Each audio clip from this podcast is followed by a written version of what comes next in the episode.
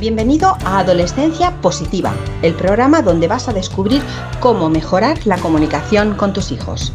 Conocerás a psicólogos, sexólogos, coaches, padres y educadores que te descubrirán las mejores herramientas para trabajar desde casa. Comienza tu camino hacia el buen entendimiento en este nuevo episodio con Diana Alacén. Hola, hola familias, ¿qué tal estáis? Bienvenidos al episodio número 72 en este podcast Adolescencia Positiva, donde tratamos de ayudar siempre a los padres, madres, a los educadores a conectar mucho mejor con, sus adolescentes. Hoy os traigo un test, hoy va a ser un un cuaderno de una madre presente un poquito diferente, porque seguramente, bueno, ya te advierto que si vas conduciendo, mejor eh, déjalo para escucharlo en otro momento, porque sería interesante que cogieras lápiz y papel e hicieras el test que voy a proponerte a continuación. Es un test que propuso la plataforma Educar es Todo junto con el psicólogo Antonio Ortuño y, bueno, que nos eh, da una pista para saber si realmente estamos eh, implementando la habilidad de autodidactismo en nuestros hijos para que ellos eh, sepan hacerse sus propias preguntas, tengan la capacidad y la habilidad de buscar respuestas por sí mismos. Y bueno, pues este test eh, nos ayuda un poquito pues, a saber si, la educación que les estamos dando a nuestros adolescentes está encaminada precisamente a fomentar estas habilidades en nuestros hijos. Así que te voy a hacer ocho preguntas, te voy a dar tres respuestas, tres posibles respuestas para cada una de las preguntas. Y, bueno, pues sería interesante que fueras copiando, apuntando la respuesta, porque al final de, estas preguntas te voy a dar cuál sería la, respuesta correcta y el por qué, ¿no? Te, explicaré también por qué. Venga, pues vamos allá, vamos con, con la primera pregunta. La primera sería, cada vez que mi adolescente tiene que afrontar una situación en la que yo no voy a estar presente, número uno, Creo importante recordarle cómo debe afrontar esa situación. Número dos, me limito a que se sienta acompañado en el proceso. Y número tres, le hago saber lo que me preocupa. ¿Vale? Estas serían las tres opciones a la pregunta número uno. Vamos con la pregunta número dos. Mi adolescente llega del instituto y me cuenta un problema que ha tenido en la hora del patio, del recreo dejo que mm, sea él o ella la que construya la solución con mi apoyo, le comento lo que creo que debe hacer por su bien, o eh, si decide hacer algo que considero inadecuado, le persuado para que decida hacer otra cosa. ¿Vale? Estas serían las tres opciones a la pregunta número 2. Pregunta número 3. Un día cualquiera eh, se acerca a tu adolescente y te pide que confíes en él o en ella y que le dejes decidir sobre algo que considera que puede asumir ya la responsabilidad. Ves que pasa el tiempo y que no hace lo que tú deseas o esperabas. ¿Qué es lo que haces entonces? Respuesta número uno. Con tranquilidad le digo que me ha defraudado y que no está haciendo lo que debía. Número dos, le animo a que cumpla con sus obligaciones. Y número tres, muestro respeto y confianza por su proceso de tomar decisiones. Bien, vamos ahora entonces con la pregunta número cuatro. Cada vez que mi adolescente ha tenido o tiene que afrontar una realidad novedosa, como ir, pues no sé, a casa de un amigo a dormir, eh, una excursión que tenga con el instituto, quedar con los amigos hasta tarde, lo que suelo hacer es decirle, primero, que cualquier problema que surja no dude en llamar y que conteste a mis llamadas o a mis mensajes. Número dos, que se lo pase bien, que disfrute y se cuide y que eh, a la vuelta ya nos contará y número tres, que se porte bien, que no se meta en líos, que haga caso a los adultos que haya con él, al profesorado, a los monitores si está en una excursión, ¿vale? Bien, pues vamos con la pregunta número 5. Imaginemos que mañana tiene un examen o que tiene que exponer un trabajo, ¿vale? Y se muestra muy nervioso mientras estáis cenando. ¿Qué es lo que haces primero? Uno, le digo que se tranquilice, que va a hacerlo muy bien. Dos, entiendo que se sienta así y le hago saber que es normal su estado emocional. Y tres, le comento que después de cenar repasaremos juntos el tema. Mm, se va poniendo difícil la cosa, ¿no? Vamos con la pregunta número 6. Cuando mi adolescente se tiene que enfrentar a un reto. Primero, anticipo lo que le puede ocurrir para que lo tenga en cuenta. Dos, valoro que haya hecho en situaciones parecidas anteriormente.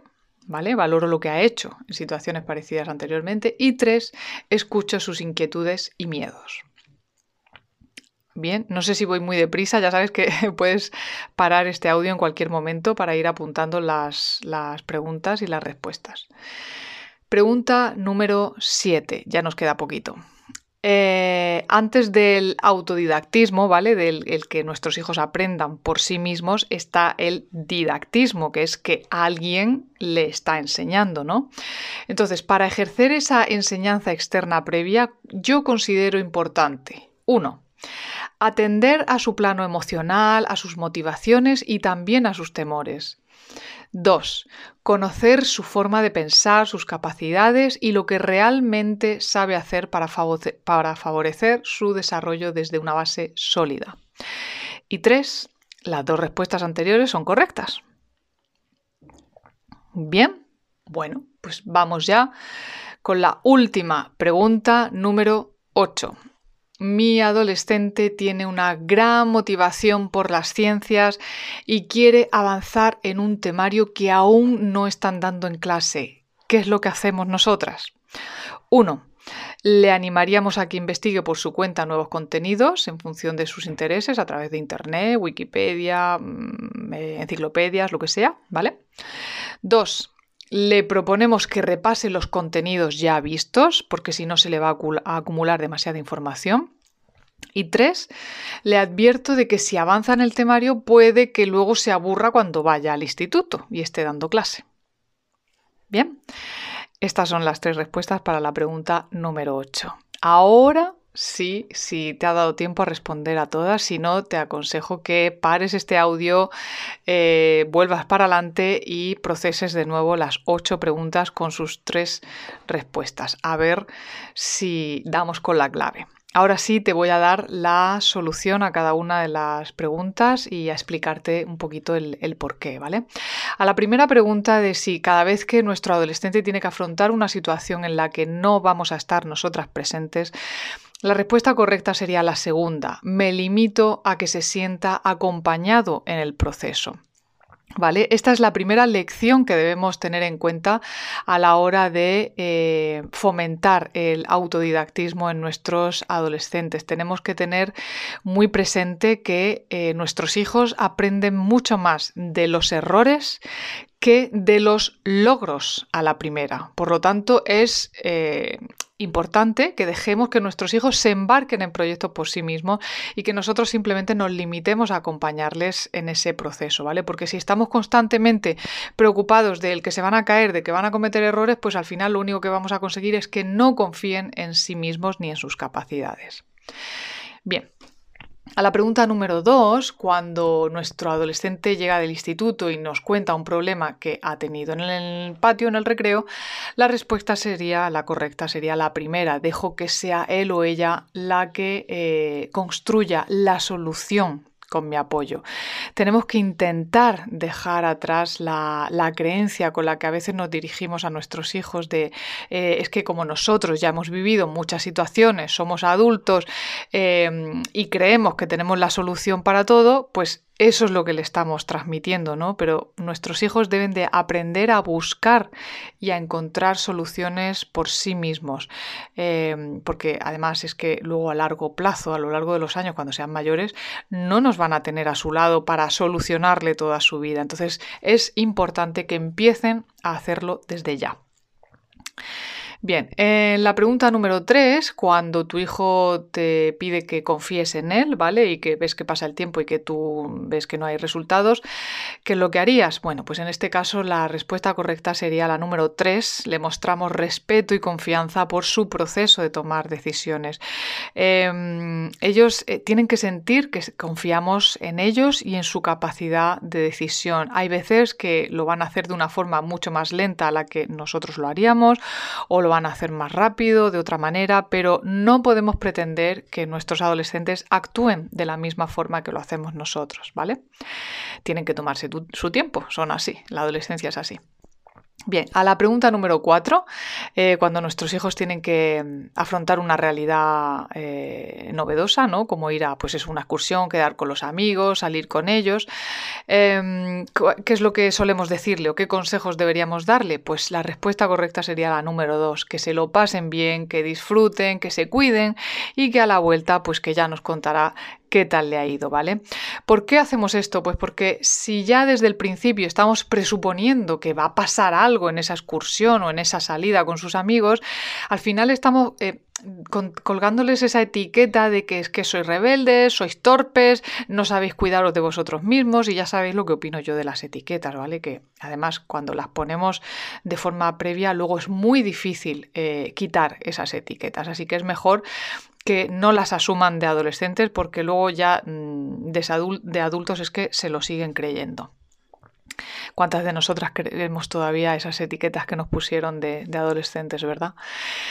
Pregunta número 5. Si tu hijo tiene un examen y está nervioso, ¿qué es lo que hacemos? Pues la respuesta sería la número 2. Entendemos que se sientan así y les hacemos saber que es normal eh, su estado emocional. No tenemos que intentar negarles las emociones. Es normal que estén nerviosos y es importante atender este plano emocional de nuestros hijos cuando están enfadados, cuando están tristes, cuando están nerviosos, cuando están estresados, ¿vale? No podemos eh, olvidar que todas las emociones son necesarias, son legítimas y esto es lo que tenemos que transmitirles a nuestros hijos, no por el hecho de que nosotros nos, sentimos incómodos eh, o preocupados al ver a nuestros hijos tener este tipo de emociones, ya queremos quitárselas y queremos que no las sientan, deben de sentirlas.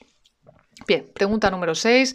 Eh, cuando tu adolescente se siente que tiene que enfrentarse a un reto, la respuesta correcta sería la número 3. Simplemente escuchamos sus inquietudes y sus miedos, ¿vale? Igual que hemos hablado antes que debemos permitir que nuestros hijos sientan sus eh, ansiedades, sus estrés, sus nervios, em, pues simplemente hay que pararse a escuchar a nuestros hijos, que se sientan escuchados, podemos calmarles sus inquietudes, podemos contarles qué es lo que hicimos nosotros en su lugar cuando éramos adolescentes y entender sobre todo cuáles son sus miedos, ¿vale? Escuchamos sus inquietudes y sus miedos. Bien, a la pregunta número 7, eh, sobre qué es lo que consideramos eh, importante a la hora de ejercer esa enseñanza externa, aquí las respuestas son las dos primeras que te di. ¿Por qué? Porque a partir de una base sólida en lo racional y por supuesto no perder de vista lo emocional, ¿vale? Una combinación de ambas, esto va a favorecer el aprendizaje de nuestros hijos. Está demostrado que un adolescente aprende mucho mejor cuando está ilusionado, motivado, em, cuando se le permite pensar, tomar decisiones, sus capacidades van aumentando.